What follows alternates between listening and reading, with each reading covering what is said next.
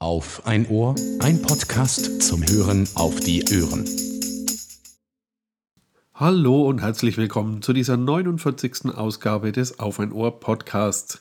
Heute ist Freitag, der 1. Juli und ja, das halbe Jahr ist schon fast vorbei.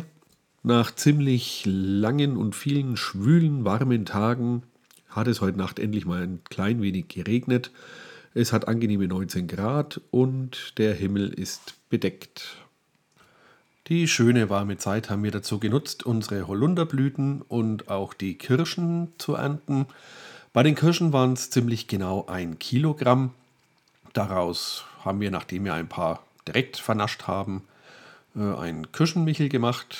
Das sind einfach alte Brötchen vom Vortag, etwas in Milch einweichen, ein ähm, bisschen Vanille dazu, Zucker und dann in eine Auflaufform geben.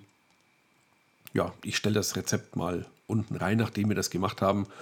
Und das war sehr lecker und da waren die dann auch mit einmal alle aufgegessen. Aus den Holunderblüten haben wir Sirup gemacht. Da ist mir ein kleiner Fehler unterlaufen. Und zwar wollte ich ähm, oder habe ich die Holunderblüten in zwei Liter Wasser eingeweicht über Nacht und habe mir dann kleine Fläschchen besorgt mit 200 Milliliter und habe gedacht, ja, 10 Stück reichen ja und habe ganz vergessen, dass da ja noch 2 Kilo Zucker reinkommen. Und ja, durch die Menge an Zucker wird natürlich die Flüssigkeit auch fast verdoppelt. Und so konnte ich dann den fertigen Sirup ähm, nicht alles in die schönen Fläschchen abfüllen und ja, habe dann halt noch zwei Wasserflaschen dazu verwendet und die sind aber jetzt auch aufgebraucht. Die kleinen Fläschchen stehen jetzt als Vorrat im Keller und die werden sicherlich das ganze Jahr reichen. Bevorratet haben wir uns auch wieder mit Erdbeermarmelade. Da haben wir jetzt einmalig drei Kilo Erdbeeren eingekocht und auch diese wird uns wieder das ganze Jahr überreichen. Da freue ich mich jedes Mal, wenn ich ein Glas wieder aus dem Keller holen kann. Einfacher und besser kann man ja, sich hier nicht selbst versorgen. Springen wir in der Zeit und bleiben aber bei der Natur. Ich war letzte Woche mit zwei Freunden wandern. Wir sind nach Füssen gefahren. Aufgrund der Möglichkeit, das Ganze jetzt äh, mit dem 9-Euro-Ticket zu machen, haben wir das ausprobiert. Der ICE über Nürnberg und Augsburg wäre auch insgesamt von dem Zeitaufwand nicht schneller gewesen, als direkt mit der Regionalbahn zu fahren. Und die Hinfahrt war auch wirklich einwandfrei. Da gab es überhaupt nichts zu meckern. Wir hatten immer einen Platz. Wir waren zu dritt, konnten immer zusammensitzen. Die Abstände waren ausreichend zu den anderen Fahrgästen. Und die Bahn war auch pünktlich. Bei der Ankunft war es dann leider so, dass es da ziemlich stark geregnet hat. Sowas habe ich ja schon ein halbes Jahr nicht mehr gesehen, Regen. Äh, wir sind dann auch patschnass im Hotel angekommen. Das war inmitten der Fußgängerzone gelegen, eigentlich nur zwei, ja, 200, 300 Meter vom Bahnhof entfernt. Hat aber gereicht, um uns komplett durchzuweichen.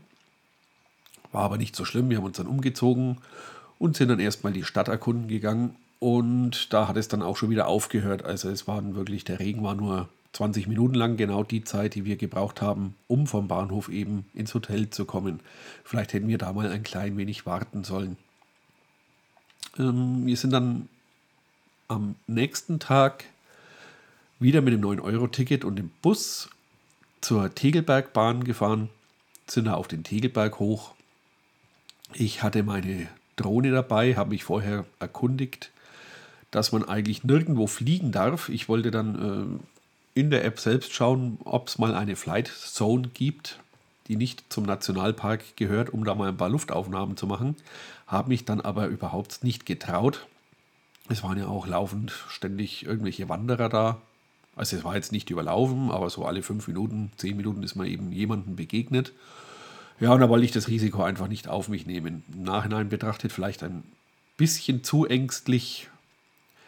Äh, ich will da ja keine großen Landschaftsaufnahmen machen, aber mal so als Selfie-Stick-Ersatz mal fünf Meter über uns fliegen lassen, das wäre vielleicht schon möglich gewesen, denke ich.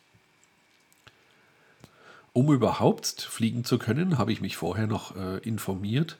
Und zwar gibt es ein neues Drohnengesetz und so wie ich das jetzt verstanden habe, muss man zum Fliegen lassen jeglicher Art von Drohnen, ab 250 Gramm zumindest, ähm, sich beim Luftfahrtbundesamt registrieren. Ich habe das Ganze ja schon mal bei der Lufthansa vor vielen Jahren gemacht.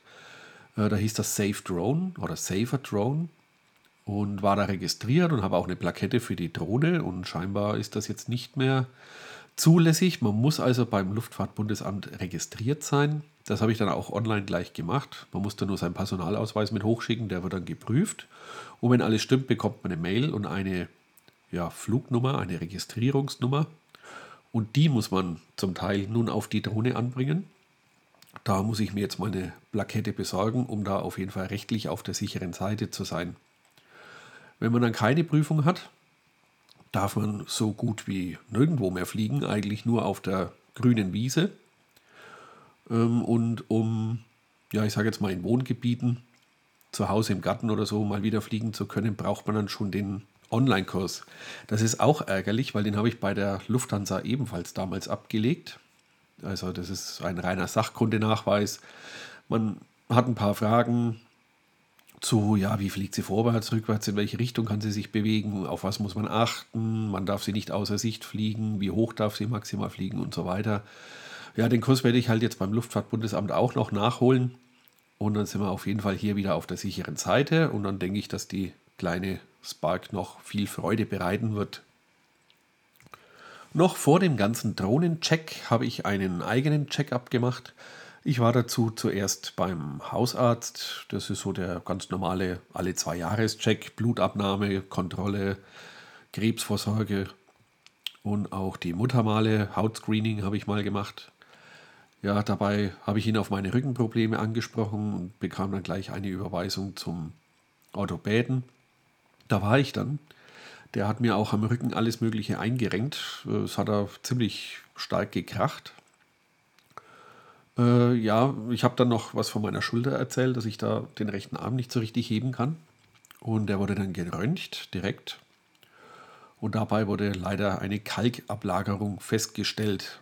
Nun ist es nicht so in dem Maße, dass man irgendwas operieren müsste, aber zumindest habe ich jetzt Krankengymnastik dafür bekommen.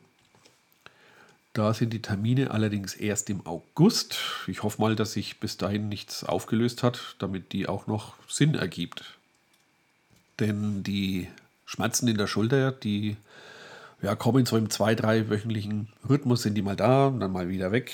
Aber soll sich jetzt mal die Fachärztin, Fachorthopädin oder Fachphysiotherapeutin mal genauer anschauen.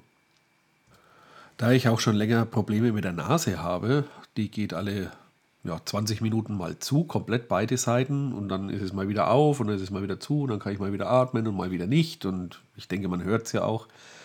Ähm, war ich auch beim Hals-, Nasen- und Ohrenarzt. Ja, der hat dann da mal reingeschaut und hat da zwei große Polypen festgestellt.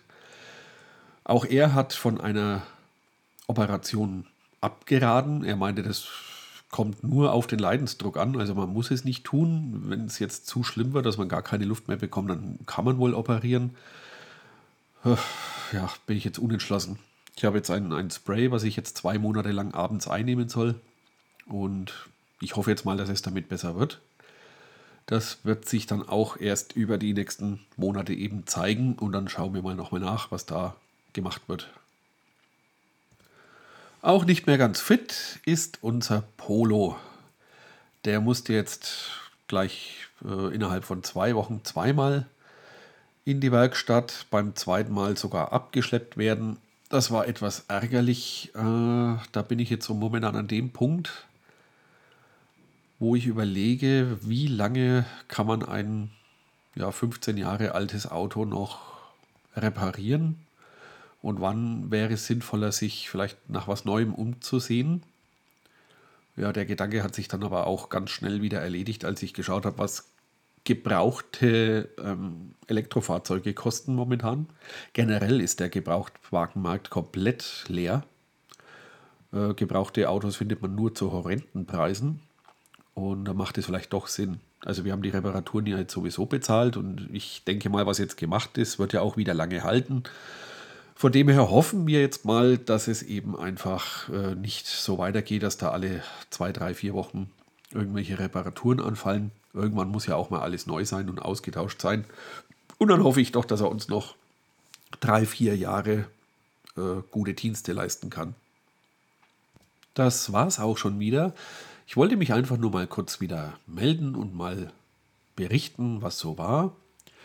Ich wünsche euch ein schönes Wochenende. Ich hoffe, dass es morgen wieder etwas schöner wird und man hört sich.